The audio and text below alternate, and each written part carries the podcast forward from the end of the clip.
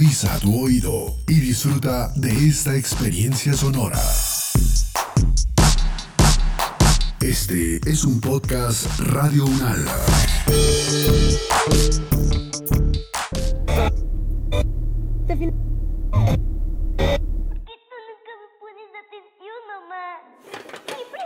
Bueno, abuela, empecemos con la lección número uno. ¿Ya? Sí, señora, ya mismo. A ver, hidrógeno, litio, sodio, potasio, rubidio, cesio y francio.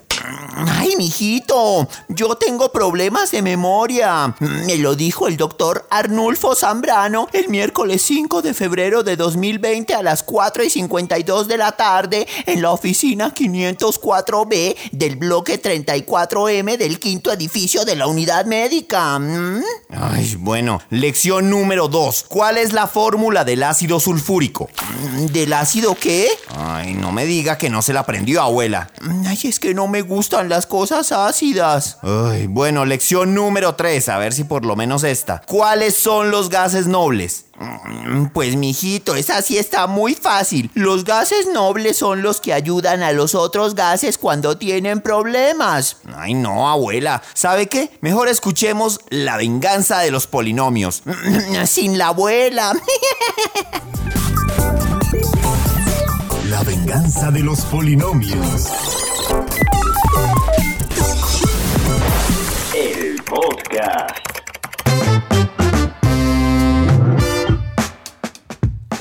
En La venganza de los polinomios, educando a los profes, conduce Claudia Rubiano, la polinomia que sí se sabe la tabla periódica.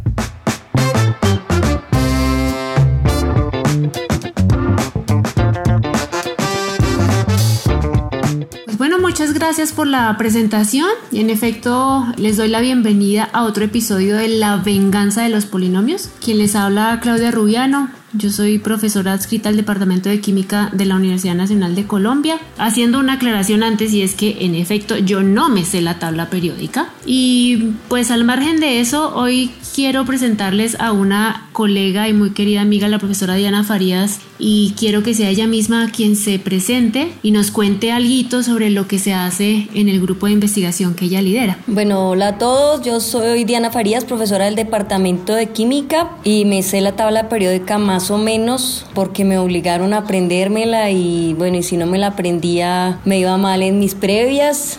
Creo que me fue mal en mis previas, pero pues quedó ahí como un chip escondido. Es como algunas letras de música plancha que no se me olvidan. Así más o menos hidrógeno, litio, sodio, potasio, rubidio, cesio, francio. La venganza de los polinomios. El podcast. Bueno, Diana, usted eh, libera un grupo de investigación que precisamente sa- trata sobre la enseñanza de la química en la Universidad Nacional y pues sería chévere que nos contara hoy de qué se trata esto y qué es lo que hace- se hace en este grupo. Bueno, pues este es un grupo que tenemos en el Departamento de Química desde el año 2005. A nosotros nos interesa mucho hacer un análisis metarreflexivo de, de nuestra enseñanza en la universidad, de diferentes áreas, de la fisicoquímica, de la química inorgánica, de la bioquímica. Nos interesan mucho los temas, pues obviamente más contemporáneos de la enseñanza, como la motivación, los temas de los contextos, del aprendizaje situado, obviamente mm, cuestionar todos estos temas de la memorización, de la práctica tradicional de la enseñanza, pues no solo de la química, sino también de las ciencias. Y bueno, a eso es a lo que nos dedicamos gracias a la participación de, los profes en es- de este grupo en la maestría de enseñanza de las ciencias exactas y naturales que tenemos en la Facultad de Ciencias, pues ha sido posible trabajar también con los profes en, en varias instituciones educativas, no solamente de la ciudad de Bogotá, sino de otros lugares de Colombia. Entonces, mucho de lo que aprendemos de los maestres eh, escolares, pues eh, nos, nos alimenta las reflexiones al interior de lo que debemos hacer en la universidad. Bueno, Diana, ¿y por qué mm, en una universidad que se caracteriza pues por liderar investigación en ciencias, por qué investigar sobre la enseñanza that en sí de las ciencias más allá que la de hacerlas resulta tan relevante? Pues el, el punto ahí es que nosotros como universidad no somos una universidad solamente de investigación, nosotros tenemos unas funciones misionales de las cuales la, la más importante para mí pues obviamente es la formación de nuestros estudiantes que serán pues los, los egresados de nuestra universidad y, y que serán lo que, los que nos representan ante la sociedad y entonces la dimensión de la formación es súper importante en términos de la docencia. Nos interesa mucho la reflexión sobre la enseñanza de la química, pero como le digo también sobre la enseñanza general de las ciencias y pues gracias a mi vinculación hace unos años en el grupo de estudios sociales de la ciencia y la tecnología de, del Departamento de Sociología en la Facultad de Ciencias Humanas, a mí sí me interesa mucho que las reflexiones sobre las ciencias no se restrinjan únicamente al campo de las ciencias experimentales y naturales en las que estamos nosotras, sino que podamos hacer pues obviamente un, escalamiento de nuestras reflexiones a lo que pasa en la enseñanza de las ciencias sociales, en la enseñanza del diseño, en la enseñanza, por ejemplo, qué sé yo, de las ciencias asociadas al agro, que son las cosas pues que intentamos todo el tiempo estar relacionando porque el tema pues es cómo superar una enseñanza tradicional en una universidad que como usted dice es una universidad de investigación, entonces es cómo llevar la investigación, cómo llevar la extensión a las actividades del aula, que son pues las cosas que, que todo el tiempo queremos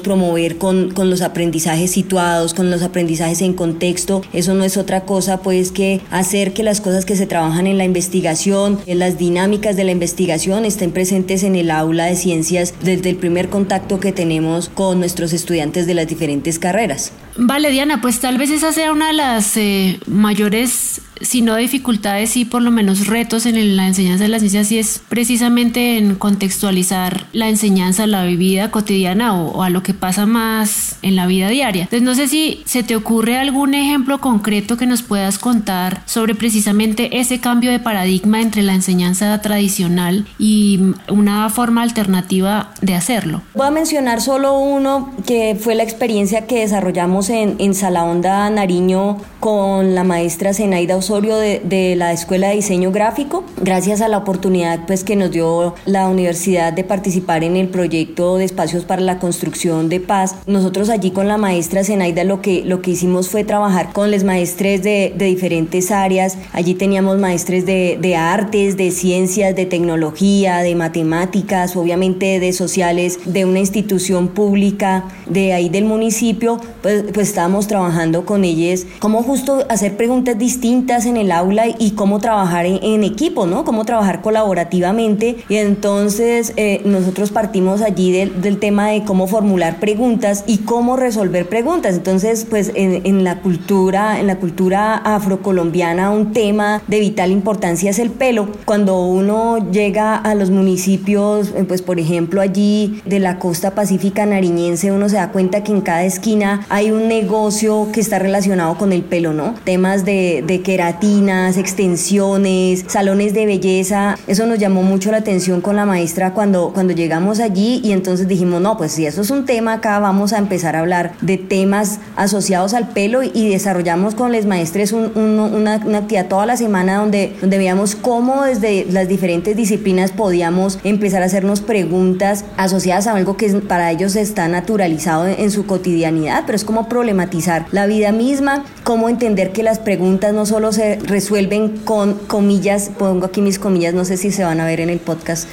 expertos que hay diferentes tipos de expertos y que por ejemplo digamos en, en, tratamientos capilares que se usan allí en la región pues es un conocimiento de las abuelas un conocimiento de, las madres de, los peluqueros de, del barrio que es importante que eh, desde el aula los chiquilles eh, empiecen a como a cuestionarse qué es lo que está sucediendo aquí entonces cómo estudiar química con las cosas que están pasando pues esta planta que cogen nuestras madres y la machucan y la machacan para sacar de ahí un gelecillo qué es lo que está sucediendo ahí química sin tener que estarnos aprendiendo la tabla periódica, pero también, por ejemplo, los temas de los peinados, los temas de los cortes, enfoques socioculturales, de dónde vienen los cortes que ellos utilizan. Todas las preguntas que uno se puede hacer sobre la cotidianidad son impresionantes y entonces eso, eso era lo que trabajábamos allí con las personas de, de esta escuela. Y bueno, fue un aprendizaje increíble para, para nosotras también y el equipo que iba con nosotras, eh, la abuelita de Yonga hubiera estado allí muy feliz compartiendo con las abuelitas de Salahonda de seguro, también peleando con ellas, abuelitas muy pelionas, igual a la abuelita de Yonga. Sí, Diana, muy, muy valioso eso y, qué bueno ese ejemplo y eso me lleva también a, la reflexión de que de todas formas eh, creemos que, eh, que siempre hay alguien que enseña y alguien que aprende y que supuestamente el que aprende solamente responde preguntas y el que enseña hace las preguntas, pero digamos que ese, hacer ese switch de roles y, y simplemente decir, bueno, la idea también es que la supuesta persona que aprende eh, una forma mm, que tal vez resulta mucho más eficaz para contextualizar es hacer preguntas y surgen preguntas que el supuesto que enseña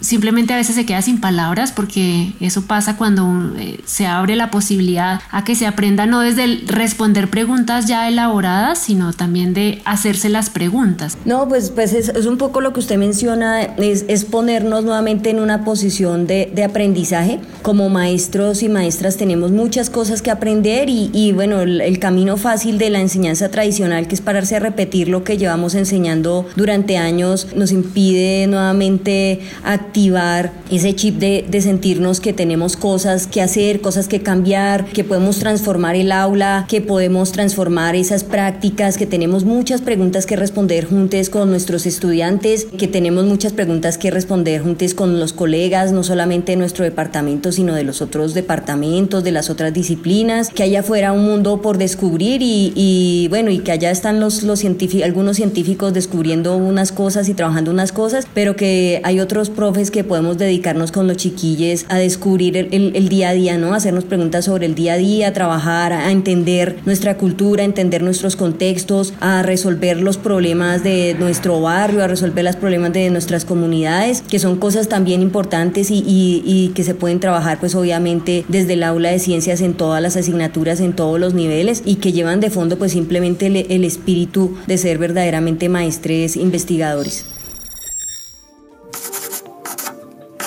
Si ve, yongarismo, es que usted no sabe enseñar. Abuela, ¿cómo se atreve a decirme eso a mí, que soy un científico de varias ramas y un divulgador de la ciencia mundial y universalmente famoso? Mm, ay, mijito, usted no es ningún famoso. Mm, y además de lo que estamos hablando es de que usted no sabe enseñar. ¿Ah, no? ¿Y entonces no te he enseñado acaso a quererme como un hijo? Ay, pero es que usted es como mi hijo, eso no tiene nada que ver. Más bien sigamos escuchando a Claudita. Adelante, mijita. Gracias, abuela.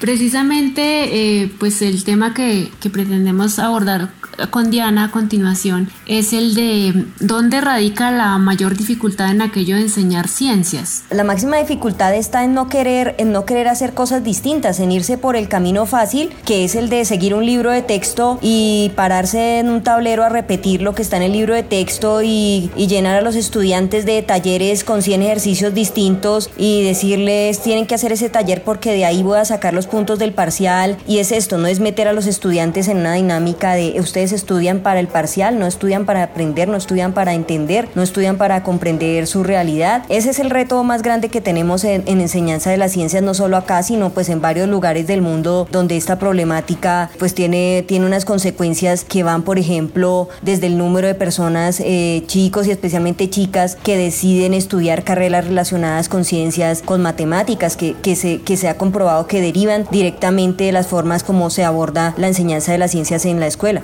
Sí, Diana, y precisamente, em, pues no en la misma dirección, pero teniendo en cuenta que esta es una tendencia muy arraigada y que precisamente se trata de cambiar las prácticas, no sé si nos quiera contar un poquito sobre cómo es la dinámica de trabajo dentro del grupo, como para entender que no, no es tal vez la misma cuestión que se hace en otros grupos tradicionales de investigación. Claro, para nosotros es muy importante que, que el resultado de lo que investigamos ante todo transforme nuestras prácticas de aula y que cuando trabajamos con maestros y maestras de los colegios, pues efectivamente también les transforme a, ellos como personas y, que su docencia sea distinta después de que trabajan con nosotros. Pero para, para nosotros lo más importante obviamente es repensarnos nosotros lo que hacemos en nuestros salones de clase y pues mal estaría en que nosotros a partir de estas reflexiones siguiéramos haciendo exactamente lo mismo. Entonces, para nosotros lo más importante, y esa debe ser la, intención de cualquier maestro investigador, es transformar el aula y transformar sus contextos muy, muy pequeños. Bueno, Diana, y precisamente hablando de eso, de, cambiar las formas tradicionales, pues supongo que algunos oyentes estarán preguntando, de todas formas, si es un grupo de investigación, pues han de tener lo que llamamos productos de investigación. Entonces, ¿cómo podríamos contarle a la gente en qué se traduce lo que hacemos?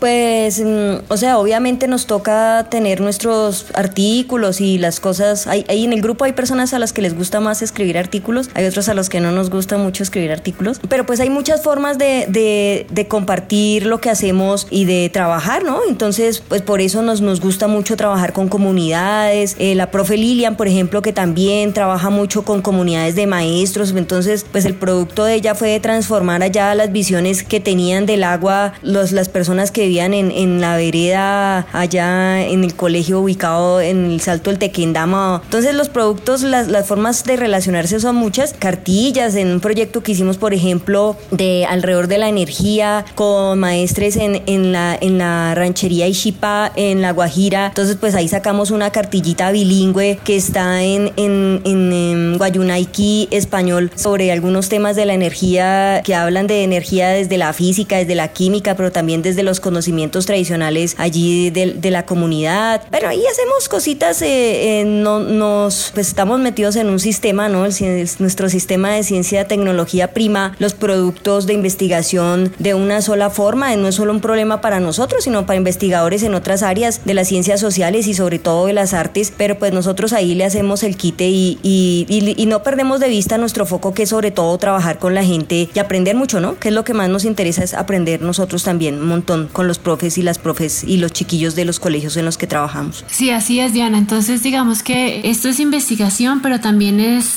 darle otra mirada a que la investigación no siempre se mide en los mismo tipo de productos que yo espero que también sea un insumo importante para que los sistemas de medición de ciencia y tecnología lo consideren porque no es la única forma ni hay un único producto para medir todas las, eh, las actividades que se hacen en investigación y hay otras formas de investigar. Entonces Diana, muchas gracias por haber aceptado esta invitación, por compartir lo que se hace en este grupo, mm, digamos que un poco no tradicional de investigación, pero que cuyo efecto sí se ve y se nota mucho en pequeñas cosas que al final es lo que cuenta para las comunidades locales. Entonces, de verdad, Diana, muy agradecida de que estuviera hoy acá con nosotros y muchas gracias por su tiempo. No, gracias a usted, profe, por invitarme y bueno, un saludo a la abuela, que la quiero mucho, la, la aprecio mucho también. Y por supuesto, agradecer a todos quienes nos están escuchando y hacerles extensiva la invitación a que sigan pegados a la venganza de los polinomios y que nos sigan acompañando en los capítulos que vienen. Muchas gracias por estar ahí y por haber estado y seguir estando.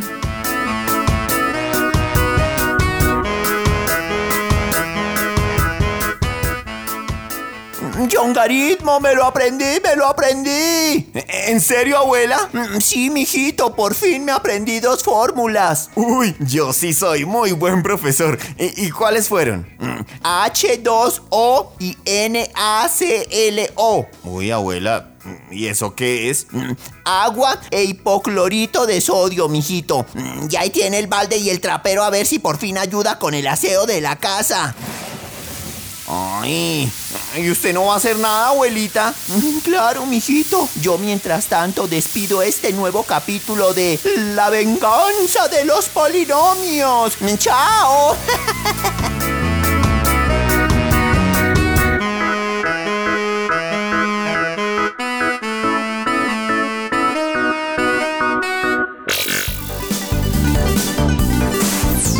La venganza de los polinomios es una coproducción de Televisión Unal y Radio Unal, con la producción sonora de Edgar Huasca y Alejandra Vanegas, libretos de Boris de Grave y John Rodríguez, realización de Daniel Mora, producción de Daniela López y Sebastián Martínez, y con la participación especial de John Garitmo. Y de su abuelita, no lo olvide, mijito. Ay, bueno, sí, y de mi abuelita.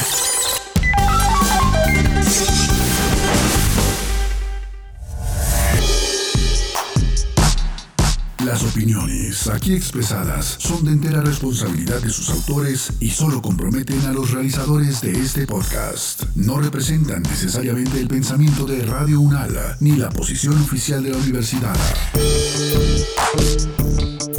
Este y otros podcasts en nuestro sitio web podcast.unradio.unal.edu.co.